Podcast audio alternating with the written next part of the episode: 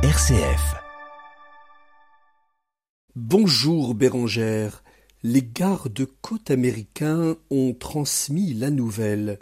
Le petit sous-marin de tourisme descendu vers l'épave du Titanic, situé à 4000 mètres de profondeur dans l'Atlantique Nord, ce petit sous-marin a probablement implosé. Un champ de débris a été découvert par un robot non loin de l'épave du paquebot.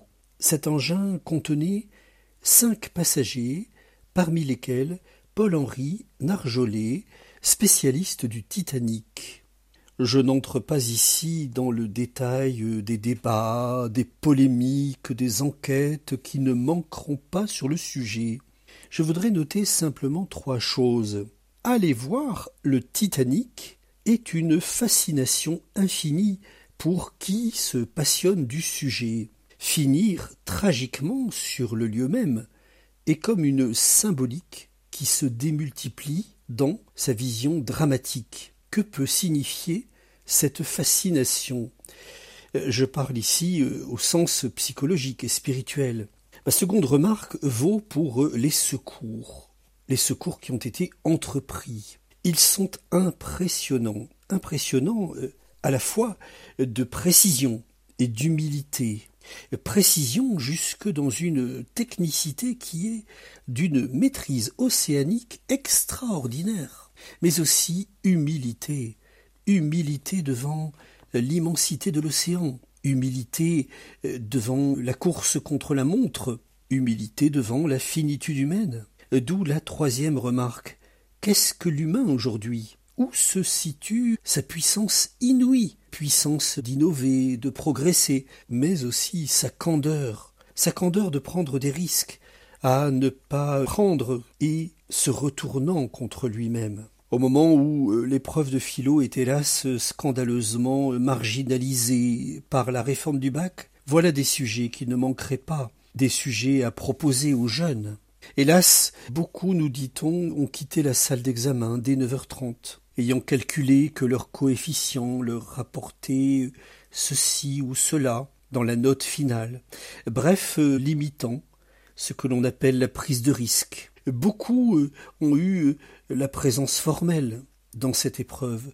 Beaucoup se sont contentés d'un commentaire écrit désabusé. Les deux faits que je commente ce dimanche matin, chers auditeurs, semblent sans relation entre eux, un submersible qui échoue dans l'Atlantique et l'acte philosophique. Regardons bien. Il n'est pas anodin qu'en 1968, quand tout allait passer par-dessus bord, des philosophes comme Jean Kelevitch ont défendu le statut vital de la philosophie dans l'enseignement général. Il y aurait à s'interroger en 2023 sur la place de la réflexion humaine, cette réflexion humaine qui doit être proposée à l'homme en sa gratuité et son exigence. Sa gratuité, car la matière philosophique se différencie des autres.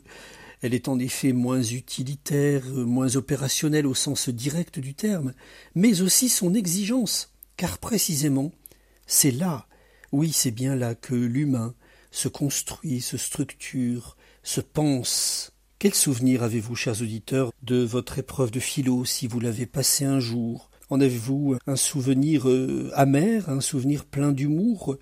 Peu importe ici euh, le propos, car en effet la réponse n'est pas dans le passéisme, en se disant tout était mieux avant, bien sûr que non. La question essentielle est de se dire propose-t-on aujourd'hui encore des marges importantes, des moyens de recul Propose-t-on à la jeunesse, mais aussi aux adultes, de quoi débattre sereinement de quoi structurer leurs pensées pour discerner et pour prendre toutes les décisions cruciales qui sont à prendre aujourd'hui, qui sont à assumer aujourd'hui, dans le court terme comme dans le plus lointain. L'enjeu est essentiel. Ici, euh, un commentaire, une contemplation de l'océan, une découverte infinie des océans, a une symbolique qui doit nous ramener aussi au réel de notre quotidienneté, le plus quotidien dans ce qu'il a de très abrupt, mais aussi de passionnant, de motivant. Nous avons aujourd'hui pour aimer,